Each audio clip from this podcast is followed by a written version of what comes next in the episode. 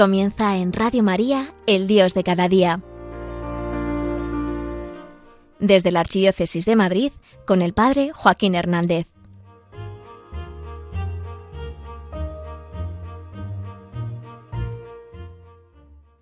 Un camino para ser felices. Jesús nos da la clave, pero Él nunca dijo que fuese fácil. Toca despertar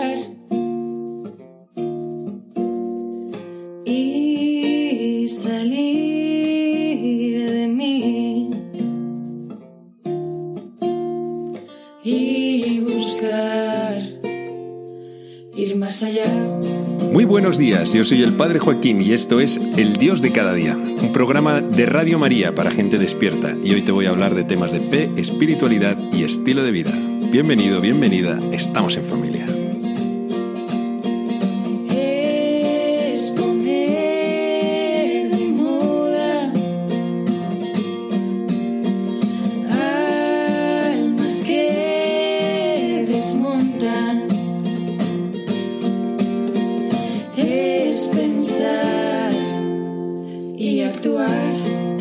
Quiero hablar de uno de los encuentros más duros de Jesús con una persona, porque a veces es verdad que Jesús se encontraba con personas que estaban totalmente no solo alejadas, sino que no querían saber nada de él. Se acercaban para probarlo, para pedirle que haga un milagro así como excepcional, un poco para creer. Bueno, Jesús se encontraba con todo tipo de personajes, pero este, este le dolió. Este le dolió en el corazón. Se acerca un hombre y le dice, como con muy buena intención, que qué tiene que hacer para entrar en el reino de los cielos. Y finalmente, bueno, pues Jesús le responde, hay ahí una conexión entre los dos, Jesús le, demuestra cariño y él finalmente pues se va, se va, no, no sigue a Jesús. No le sigue, a pesar de que Jesús le llama como a, a confiar en él. Qué duro. Te lo quiero leer para que te hagas una idea. Estamos en el Evangelio según San Marcos, es el capítulo 10, y dice así. En aquel tiempo, cuando salía Jesús al camino, se le acercó uno corriendo, se arrodilló ante él y le preguntó, Maestro bueno, ¿qué haré para heredar la vida eterna? Jesús le contestó, ¿por qué me llamas bueno? No hay nadie bueno más que Dios. Ya sabes los mandamientos. No matarás, no cometerás adulterio, no robarás, no darás falso testimonio, no estafarás, honra a tu padre y a tu madre. Él replicó, Maestro, todo eso lo he cumplido desde mi juventud. Jesús se quedó mirándolo, lo amó y le dijo, Una cosa te falta. Anda, vende lo que tienes, dáselo a los pobres, así tendrás un tesoro en el cielo, y luego ven y sígueme. A estas palabras, él frunció el ceño y se marchó triste porque era muy rico.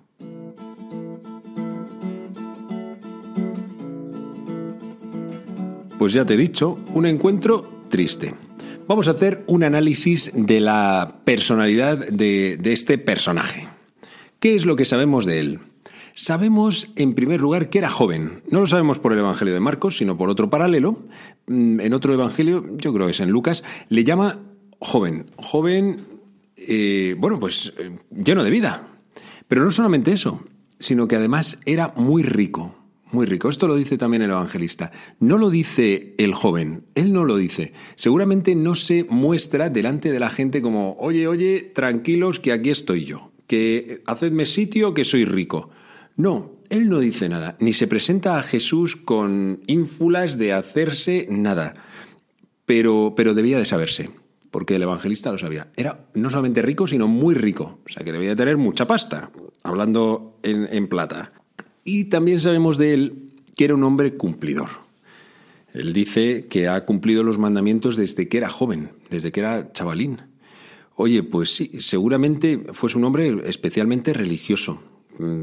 Lo que nosotros podríamos decir, pues una persona buena, religioso, cumplidor, practicante, sí, y lo más probable es que también bastante trabajador. Yo me lo imagino, esto ya es cosa mía, ¿eh? pero yo me lo imagino como, como una persona que en cierto modo se ha construido a sí misma, que ha trabajado mucho, que se ha dado mucho a su familia y que ha logrado grandes cosas. Un poco por el perfil, ¿no? No le veo como un tipo vago, seguramente fuese un hombre muy responsable y un gran trabajador. Seguramente eh, si eres niña y me estás escuchando, pensarías que es un tío 10. Eso es, encima jovencito. Qué bien, un tío majo. Se acerca a Jesús y no lo hace de cualquier manera, sino que sale detrás de él corriendo. Es que Jesús estaba saliendo de la ciudad, este buen hombre sale corriendo detrás de él y se postra a sus pies. Este gesto se nos puede pasar un poco desapercibido, pero en realidad tiene su importancia, porque en Israel nadie que se preciase salía corriendo detrás de otra persona. Era algo propio de niños, de locos, de enfermos, gente como que no. y, este se pone un poco al descubierto. Debía de ser un tipo importante y sin embargo sale corriendo delante de Jesús, poniéndose a sí mismo en evidencia, como su ansia, ¿no? Y es que lo más probable es que tuviese una cierta ansia. Un chaval que podría tener de todo, pues a lo mejor como tú y como yo. Y decir, oye, pues tengo una buena familia, he tenido unos buenos estudios, unos buenos amigos, una buena gente, tengo fe, tengo, no sé, como dones personales, y sin embargo, sintiendo un vacío interior profundo, como si algo faltase dentro de él. Eso es lo que él estaba sintiendo, que faltaba algo dentro de su vida, como la pieza que le hiciese ser feliz. ¿Cuántas veces no nos mm, ha pasado a nosotros que estamos, estamos muy bien rodeados, muy bien acompañados y decimos, yo, ¿por qué no acabo yo de ser feliz? ¿Qué es lo que, qué es lo que me está faltando para poder ser feliz? Él intuía que esto lo podía tener Jesús, por eso sale corriendo detrás de él y no quiso que se le escapase. A lo mejor estuvo rayado un par de días, porque si Jesús llevaba en, esa, en ese pueblo uno o dos días, él se enteraría la primera, pero a lo mejor estuvo ahí pensando y, luego finalmente dijo, no, no, no, a mí esto no se me escapa. O sea, yo no puedo dejar mm, pasar a Jesús si resulta que es un hombre que está dando respuesta a un montón de preguntas. Yo salgo corriendo detrás de él. Te soy súper sincero, me cae muy bien, muy bien este chaval. Y luego viene la presentación de Jesús. El chaval le dice, Maestro bueno, ¿Qué he de hacer para obtener en herencia el reino de los cielos? Y esto le da pie a Jesús a que le dé un hachazo que le deja tiritando. ¿Por qué me llamas bueno? No hay nadie bueno más que Dios. Ojo, ojo con este, nadie es bueno más que Dios. Le estaba diciendo dos cosas. Primera, ¿de qué estás yendo? ¿De verdad te crees que eres bueno? O sea, ¿crees que porque toda la vida has sido un tipo cumplidor eres bueno? ¿Sabes? Me recuerda esto a, típica confesión. Esto, esto pasa de vez en cuando. Oh, hay, hay confesiones, la mayoría son normales, pero las hay particulares. Y, y, esas en que se te sienta alguien y te dice, no, padre, yo es que, yo es que no tengo pecados. Yo, mire, yo es que no. Y ya las mejores cuando te dicen, y es que yo ya no salgo de casa. Y no, y yo pienso, pero ¿qué pasa? ¿Que es que uno solamente peca en la calle o qué?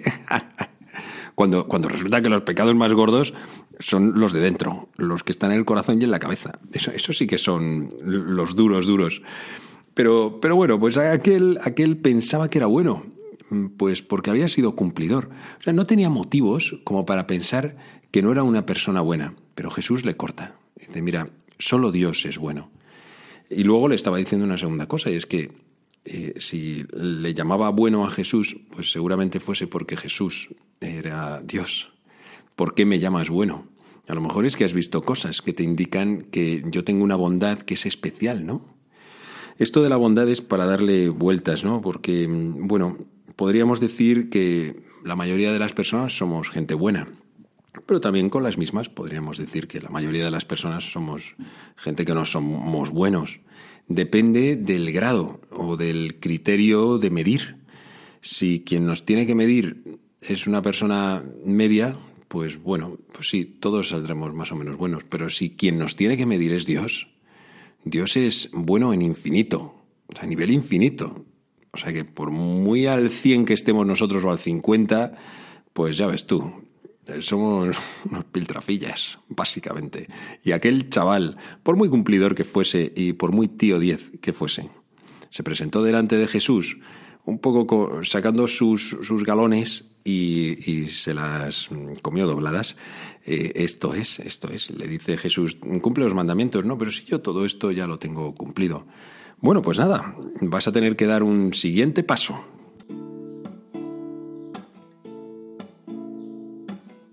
Pues dime, maestro, aquí me tienes. Pues mira, vas a tener que vender todo lo que tienes. Y se lo vas a dar a los pobres, y así tendrás un tesoro en el cielo. Y después vienes y me sigues. Y claro, aquel chaval se quedó absolutamente roto. Era lo que no se esperaba. Lo que se esperaba era que la respuesta de Jesús fuese un poco en la línea de su vida, de lo normal, de lo habitual, o sea, pues que a lo mejor hiciese una cosita o dos más, oye, pues mm, si quieres ser perfecto, si quieres heredar el reino de los cielos, vete de voluntariado este verano a algún sitio, o, o empieza a hacer un poquito de oración, o vete a una adoración del Santísimo eh, algún día o a un retiro que te invitan, o unos ejercicios espirituales. Y, y, entonces así ya se habría quedado muy tranquilo él, porque habría dicho, pues, pues qué bien, sí, sí, esto me va a venir a mí muy bien, muy bien. Pero no era lo que Jesús quería para él. Jesús quería que hiciese una decisión radical dentro de su vida.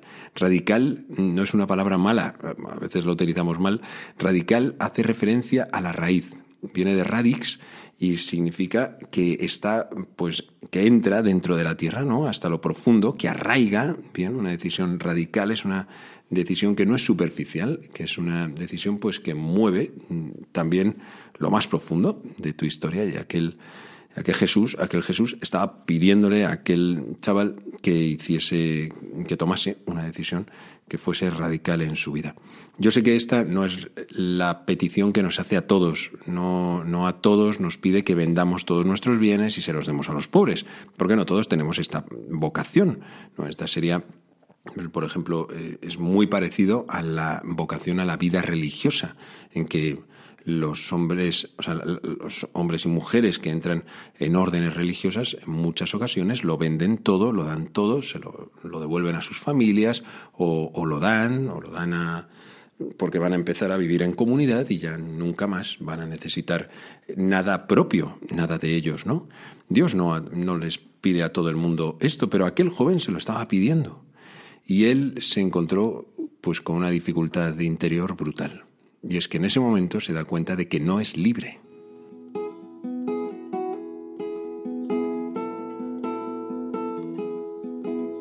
Jesús un poco más tarde dirá que a los ricos les es muy difícil entrar en el reino de los cielos. No porque sean ricos y ser ricos sea una cosa mala en sí misma, sino porque quienes tienen muchos bienes tienen mucho miedo a perderlos normalmente.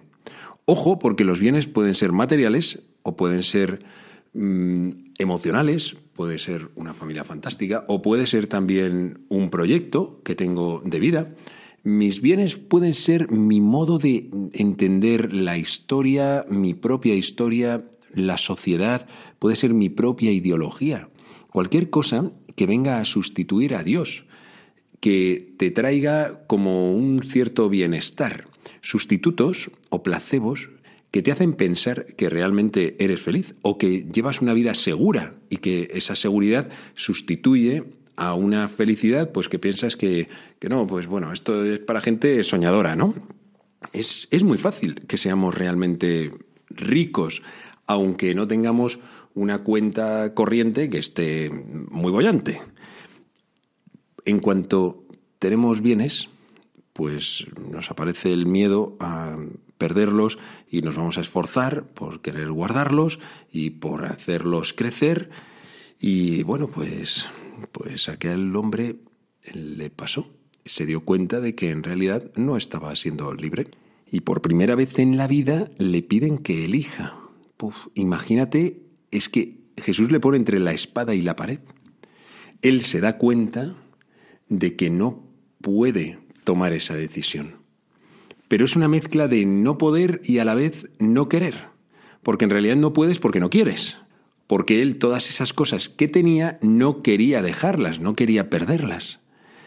Y entonces finalmente toma la decisión de irse, con la cabeza gacha y con el corazón entristecido, porque en realidad hoy estaba negando el anhelo de su corazón. Lo estaba haciendo, por eso se va triste, porque, porque el corazón le estaba diciendo otra cosa. Oh, ¿Sabes qué estoy pensando? Que esto, esta experiencia, pues a lo mejor no tan heavy, pero también a veces nos pasa a nosotros. Sentimos una llamada en el corazón, una llamada a algo, a dar algún paso, y son nuestras riquezas, son nuestros esquemas, es nuestra cabeza la que nos impide arriesgar y lanzarnos y dar ese paso. Por ejemplo, el tema del perdón, que es muy recurrente. ¿Cuántas veces no damos el paso de ir a la otra persona y decirle, oye, lo siento, he metido la pata? ¿Por qué? Pues porque nuestra riqueza es nuestro propio ego y el ponernos al descubierto y reconocernos es y eso duele en el corazón, es como, como sé que tengo que hacerlo, pero oh, no puedo, no puedo. Y cuando uno vence ese, bloqueo, esa parálisis interior, entonces, entonces revientas en amor, en felicidad y en sonrisa. Porque vences esa dificultad, vas al otro, le pides perdón y te vuelves a casa y esa noche duermes bien. Algo que a lo mejor no habías hecho antes. Si ese joven hubiese dicho sí a Jesús, habría sido plenamente feliz y habría pasado a la historia. ¿Te has dado cuenta de que su nombre no aparece? No se sabe su nombre. Es una persona anónima. Eso es lo que nos hace pensar que lo más probable es que nunca más volviese y que ni siquiera formase parte de aquella primera comunidad cristiana, porque entonces lo más probable es que los apóstoles hubiesen conocido su nombre.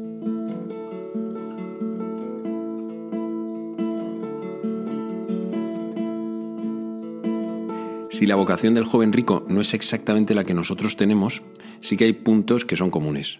Y uno de ellos es que Jesús nos pide que le dejemos a Él ser Dios en nuestra vida. O sea, que no haya nada que esté absolutamente por delante. Y el segundo elemento, que seamos generosos. Para ser generoso hace falta ser libre. Y solamente el que es libre y generoso, entonces es feliz. Son tres elementos que van todos juntos. Si no eres libre con respecto a las cosas que tienes, Nunca vas a ser generoso, por supuesto, y mm, tampoco vas a llegar a ser feliz. Y una persona feliz es una persona, además, que es libre. no es feliz nunca uno que es esclavo, aunque sea esclavo de sus propias pasiones, las que él mismo decidió un día o a las que se ha acabado esclavizando. Si eres esclavo, entonces no eres libre. Por eso la historia de la Iglesia está llena de gente que ha sido tremendamente generosa y por eso también tremendamente feliz. Estoy pensando, bueno, no, es que de hecho, grandes santos que han sido ricos. Pienso en un San Francisco de Asís, que era un niño bien, de padre comerciante y que acabó liándosela, porque acababa vendiendo mm, por atrás las telas y, dándose, y dándoles el dinero a los pobres. Pienso una Santa Isabel de Hungría, un San Francisco de Borja, gente que ha estado en el top de la sociedad y que sin embargo han puesto todos sus bienes, y digo bienes materiales, no también espirituales y, bienes, y bienes personales, ¿no? Pero los bienes materiales al servicio de la Iglesia. Pero esto sigue pasando hoy. Esto sigue pasando. Yo, eh, la verdad es que, bueno, pues Dios me ha concedido ver y conocer a gente tremendamente generosa. Estoy pensando ahora mismo em, en una familia, una familia que hace unos años, pues decidió acoger a una chica que estaba en la calle durante más de un año. Y estoy pensando en un amigo mío sacerdote que hace, yo creo que más o menos un año, me llamó para decirme, oye Joaquín, no sabes lo que me acaba de pasar, que, que un señor me llama para decirme que, que, quiere hacer un donativo a Cáritas y bueno, pues yo le digo, nada, que le dejo el número de cuenta corriente, que muy agradecido, que le podemos hacer luego el tema este de la deducción del IRPF y, y tal. Y, le dice, no, no, padre, es que querría ir a hablar con usted porque es una, una cifra importante. Bueno, pues nada, venga, venga, venga y, hablamos. Nada, y cuando están hablando y tal, eh, coge y le dice, pues mire, es que la cifra que había pensado, no sé si le parece bien, pero bueno, yo había pensado 40.000 euros. ¿Qué dices? O sea, se quedó el sacerdote este alucinado, ¿no? Por la generosidad de esta persona. Y el juicio que nos sale es pensar que si ese tío ha dado todo ese dinero, ¿cuánto se habrá quedado? Bueno, pues no, tampoco exactamente, ¿eh? porque lo veo en mi parroquia. Veo gente que hace donativos y que da y que no corresponde con el con los ingresos que tiene. O sea, que, dicen, no, es que no, no puede ser. O sea, aquí hay, aquí hay más. Aquí hay, aquí hay una generosidad que va más allá de dar simplemente de lo que nos sobra. Y yo abro los ojos, doy gracias y flipo, porque en eso hay libertad, generosidad y mucha felicidad.